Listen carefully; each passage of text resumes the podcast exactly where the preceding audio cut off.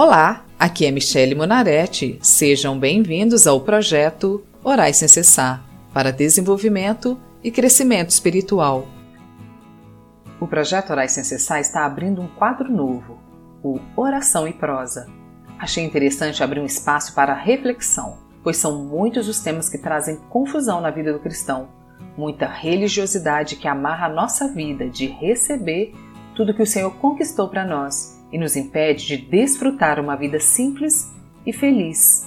Sinta-se à vontade de sugerir algum tema entrando no site www.projetoraissemcessar.com e deixando sua mensagem.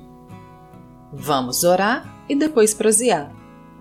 Senhor, nessa hora eu me coloco na tua presença, lhe pedindo perdão, lhe pedindo por misericórdia pela minha vida, pela minha avareza por não saber administrar o que o Senhor tem colocado em minhas mãos, por ser ingrata por muitas vezes, por não valorizar os pequenos começos, por invejar a vida alheia.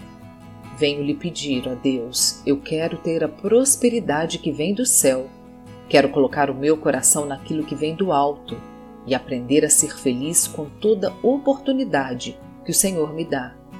Em nome de Jesus eu oro. Amém.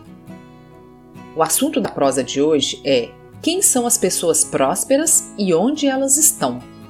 Vamos começar essa prosa lendo o livro de Lucas, capítulo 12, do versículo 13 ao 21 e depois do versículo 29 ao 34. Nesse ponto, um homem que estava no meio da multidão lhe falou: Mestre, ordena meu irmão que reparta comigo a herança. Mas Jesus lhe respondeu: Homem, quem me constituiu juiz ou partidor entre vós? Então lhes recomendou: Tende cuidado e guardai-vos de toda e qualquer avareza, porque a vida de um homem não consiste na abundância dos bens que ele possui. E lhes proferiu ainda uma parábola, dizendo: O campo de um homem rico produziu com abundância. E razoava consigo mesmo, dizendo: Que farei, pois não tenho onde recolher os meus frutos? E disse: Farei isto Destruirei os meus celeiros, reconstruí-los-ei maiores e aí recolherei todo o meu produto e todos os meus bens. Então direi à minha alma: Tens em depósito muitos bens para muitos anos. Descansa, come, bebe e regala-te. Mas Deus lhe disse: Louco, esta noite te pedirão a tua alma. E o que tens preparado? Para quem será? Assim é o que entesoura para si mesmo e não é rico para com Deus. Não andeis, pois, a indagar o que haveis de comer ou beber, e não vos entregueis a inquietações, porque os gentios de todo o mundo é que procuram essas coisas, mas vosso Pai sabe que necessitais delas. Buscai antes de tudo o seu reino, e essas coisas vos serão acrescentadas. Não temais, ó pequenino rebanho, porque vosso Pai se agradou em dar-vos o seu reino.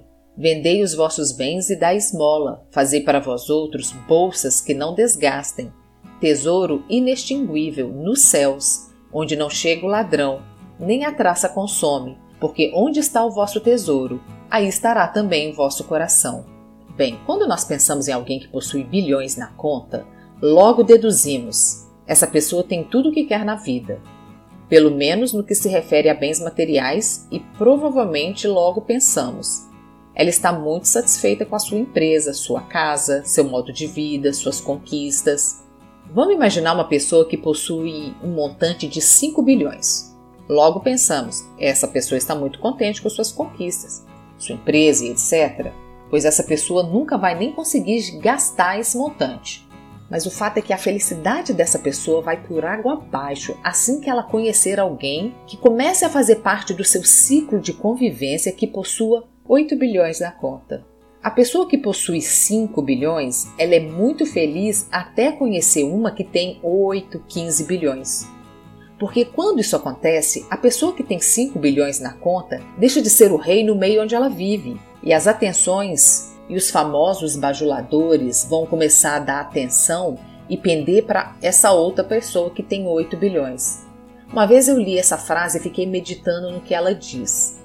A frase diz o seguinte: As pessoas até querem te ver bem, mas não melhor do que elas. E essa frase é a mais pura verdade.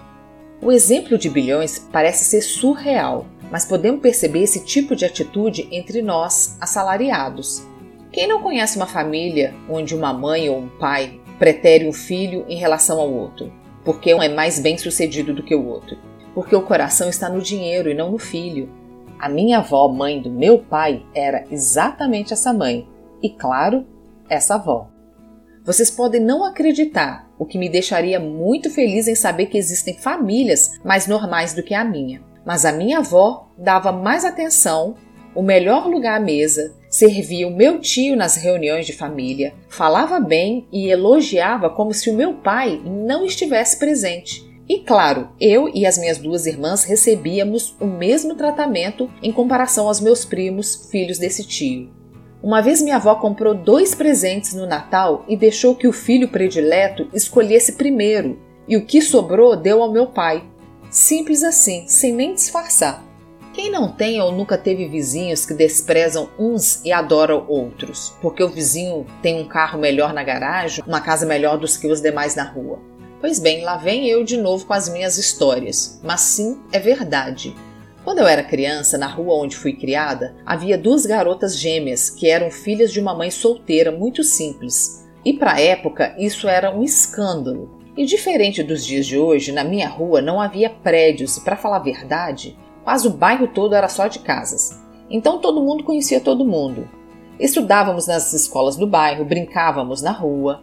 Mas eu tinha uma vizinha em particular que, quando fazia as festas de aniversário dos filhos, convidava todas as crianças da rua com exceção das gêmeas pobres. Lembro bem de levar pipoca, doce e bolo para elas no portão da casa, porque elas ficavam do lado de fora no portão esperando que as outras crianças levassem comida para elas, porque elas não tinham sido convidadas a entrar no aniversário.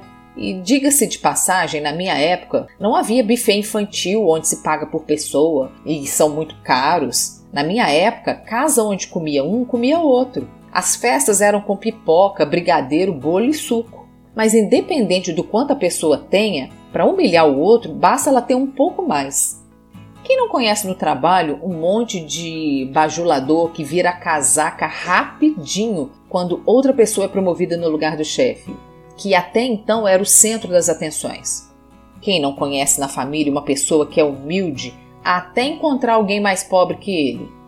E agora ele, que até então era o pobre, despreza o mais pobre.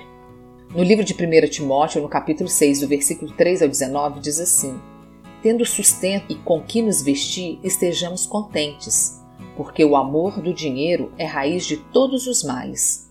Quantas famílias destruídas por causa de pouco dinheiro. Uma vez alguém me disse: quando você vir uma família unida e ficar triste porque a sua não é tão assim, Pergunta primeiro se eles já dividiram herança. Então eu comecei a rir e pensei: é verdade. Quantas notícias de filhos que mataram os pais, esposas que mataram os maridos, maridos que mataram esposas por causa de um seguro, um dinheiro na poupança, uma herança e assim por diante. Quantos casamentos falidos, mulheres que sabem dos casos extraconjugais do marido e fingem não ter conhecimento, sofrem, choram escondido, mas continuam na situação para manter o conforto. Isso, inclusive, já até foi tema de novela. Quantas pessoas se vendem por uma quantia ou por algumas regalias? A ilusão de se obter muito dinheiro tira o próprio dinheiro de quem não tem e tira até as possibilidades futuras. Porque quando alguém pensa em dinheiro, em riqueza, necessariamente a pessoa está pensando em poder. Porque sim, quem possui riqueza possui prestígio e poder. Mas ao contrário do que se espera, a possibilidade de obter o prestígio e poder consegue apenas tirar a dignidade, tirar o respeito, tirar o amor próprio tirar o pudor, fazendo com que algumas pessoas se diminuam por causa de certa quantia. Quantas pessoas perdem o seu dinheiro suado fazendo jogos para ganhar na Mega Sena e etc. E a tal Mega da Virada? Essa me dá arrepios. Eu conheço N pessoas que todos os anos fazem um bolão na esperança de receber uma quantia exorbitante. E claro, ano após ano, não são sorteadas. Mas o mais interessante é que a pessoa não desiste. Ela, ao contrário de ganhar, perde e continua jogando. São assalariados que gastam o que não têm e morrem sem ganhar um centavo. Ai ai, é verdade. Meu avô, pai da minha mãe, morreu jogando e nunca ganhou um centavo. O fato de eu contar casos tão próximos é porque meu consolo é aprender com os erros alheios. Por hoje é só. Acompanhe mais um capítulo dessa história do Oração e Prosa e vamos juntos aprender o que de fato é prosperidade.